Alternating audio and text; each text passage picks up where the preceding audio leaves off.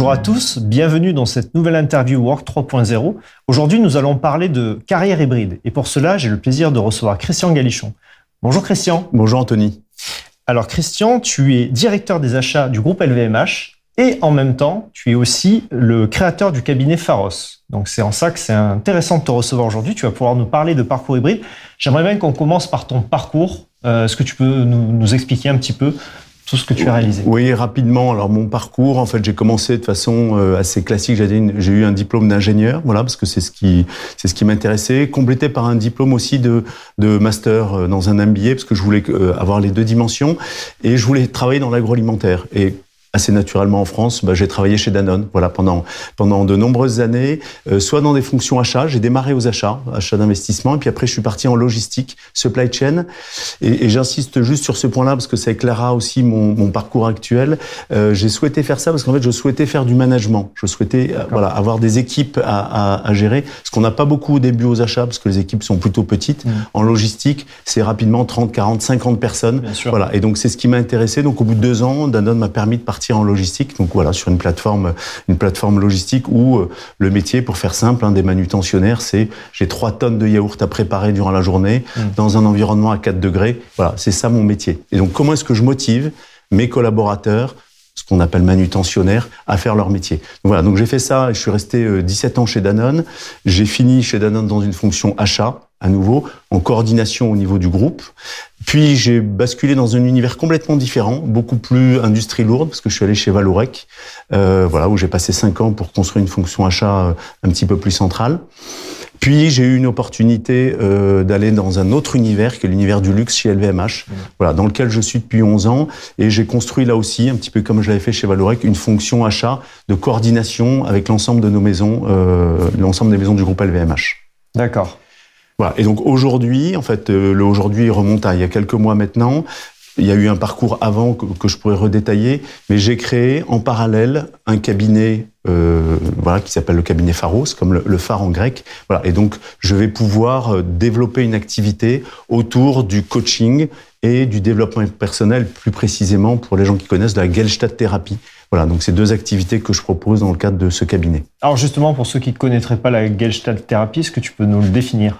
Alors la Gestalt thérapie, pour faire simple, euh, en, en, fait, euh, tout le monde sait qu'il y a eu Freud au début de, au début de la psychothérapie et de, de ces sujets-là, qui a vraiment euh, démarré toute une réflexion. Et en fait, il a eu un certain nombre de personnes autour de lui qui étaient ses, veux dire, ses condisciples et qui, à un moment donné, n'ont pas été forcément en ligne avec la façon dont Freud voyait les choses. Et donc, ont développé leur propre thérapie voilà. Et dont une, euh, la personne c'est Fritz Perls, qui a développé la Gestalt thérapie et qui, pour faire très simple, hein, en fait est une thérapie où le thérapeute dans la relation avec son client va s'impliquer, euh, va faire un certain nombre de reflets à, à son client et c'est plus l'image qu'on pouvait avoir à un moment de la thérapie où, où le psychiatre ou le, le, psychothérapeute est assis derrière dans, dans, un fauteuil pendant que, en train de dormir pendant que son client est en train d'exprimer un certain nombre de choses. Donc voilà, donc il y a une vraie relation, une vraie interaction et c'est ce qui m'a plu dans cette, dans cette thérapie. Donc c'est une démarche orientée management in fine.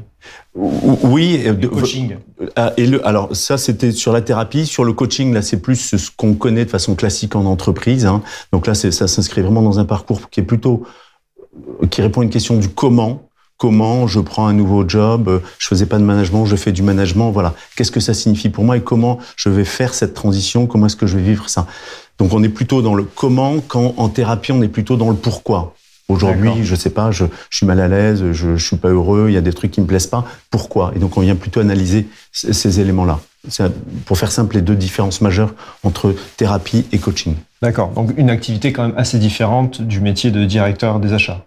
Assez différente, mais tout de même parce qu'en fait, euh, que ce soit directeur achat ou tout poste en fait dans lequel on a du management, bah, on a des équipes. Et, et, et, au long de ma carrière, moi, ce que j'ai découvert euh, petit à petit, mais dont je suis convaincu, c'est que la performance d'une entreprise, c'est les hommes qui sont dans l'entreprise qui font cette performance. Voilà. Et donc, si les hommes qui sont dans l'entreprise ne sont pas motivés, sont pas contents de venir travailler, n'y trouvent pas un sens, bah, ils feront ce qu'il faut, mais peut-être juste le, le minimum. Mmh. Donc voilà. Et donc, en, en tant que manager, euh, et ça, alors je sais qu'actuellement il y a pas mal de débats autour est-ce que c'est le bon terme ou pas, mais, mais il y a quelque chose à, faire et le manager doit motiver ses équipes. Donc euh, je ne vais pas dire que j'utilise soit la thérapie, soit le coaching, mais malgré tout ça peut m'aider à certains moments. Il y a un trait d'union, oui. Un petit Alors, moi, ce qui m'intéressait en effet, euh, Christian, dans, dans, ton parcours, euh, c'est le fait qu'un directeur des achats comme toi, dans un groupe aussi emblématique que LVMH, lance son activité euh, en parallèle, euh, ce qui sort un peu du chemin un peu balisé euh, qu'on peut connaître du, du, salariat et en particulier sur, sur, sur, des, sur des cadres dirigeants comme toi.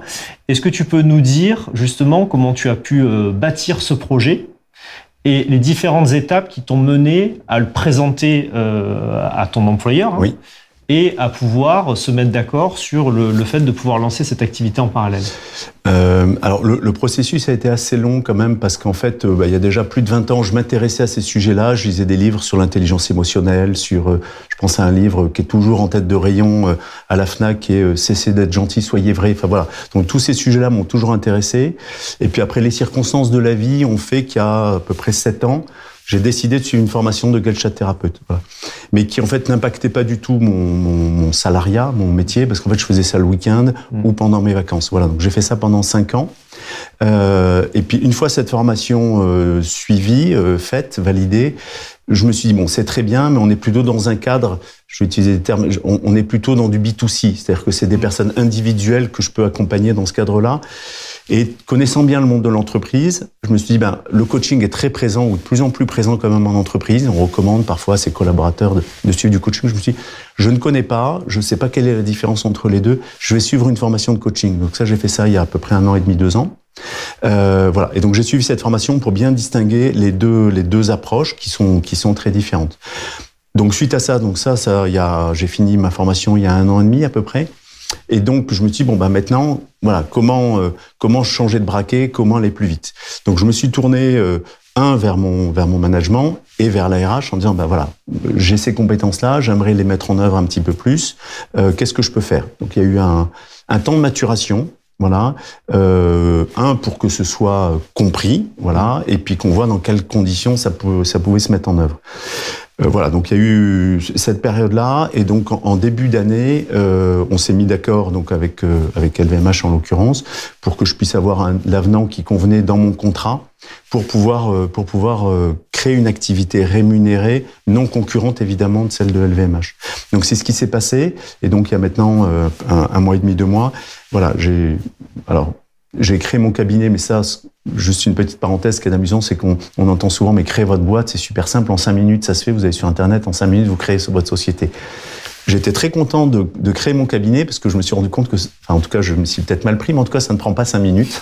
ça prend plutôt deux, trois mois, voilà, entre tous les, les, aspects administratifs qui mmh. sont à mettre en œuvre. Enfin, voilà. Donc, j'ai découvert aussi cet univers-là de créer, de créer son, son cabinet. Donc, voilà. Donc, maintenant, il est créé. Euh, donc je suis dans un rythme, j'allais dire, à temps partiel chez LVMH, et ce temps partiel n'est pas encore calé. Voilà, il va l'être petit à petit en fonction de, j'allais dire, de la montée en puissance de mon autre activité sur le cabinet Pharos. D'accord. Alors j'imagine que cette communication sur euh, cette nouvelle activité, tu as dû avoir un certain nombre de réactions autour de toi. Alors évidemment, tes, tes proches, mais aussi au sein de LVMH. Est-ce qu'il y a des gens qui sont venus vers toi en disant, ben voilà, c'est super, je savais pas qu'il était possible oui. pouvoir proposer ça? Alors en fait, il y a eu plusieurs types de réactions. Il y a eu des réactions euh, parce que quand j'ai communiqué, euh, je parlais de temps partiel, mais voilà, si on lisait pas tout le message, on pouvait pas lire, on pouvait ne pas lire cette partie-là. Donc il y a un certain nombre de gens qui m'ont dit ah bah tu quittes LVMH, tu passes à temps plein, tu fais autre chose. Mmh. Voilà, est-ce que ton poste serait libre? Je plaisante, mais il pouvait y avoir ça. Mais bon, euh, donc il y a eu ce genre de réaction, et puis d'autres réactions qui ont été le fait de dire ah mais écoute c'est quand même super intéressant que tu puisses gérer deux choses à la fois. Je sais mm. pas du tout que tu t'intéressais à ces sujets-là. Euh, c'est quand même très inspirant. Euh, euh, si on peut prendre un café ensemble pour que tu m'en parles un peu plus, je le ferai volontiers. Donc voilà, c'est un petit peu les deux types, les deux types de réactions. Euh, voilà, et j'en entends une troisième qui est le fait de dire mais comment tu vas concilier les deux? Voilà, euh, mmh. à quel rythme, comment, euh, mmh. euh, comment est-ce que tu peux rester dans ton dans ta, ta, position actuelle, qui est forcément un temps plein, et, et faire autre chose à côté. Voilà. Donc j'ai aussi ce genre de questionnements qui sont tout à fait euh, légitimes. Mmh.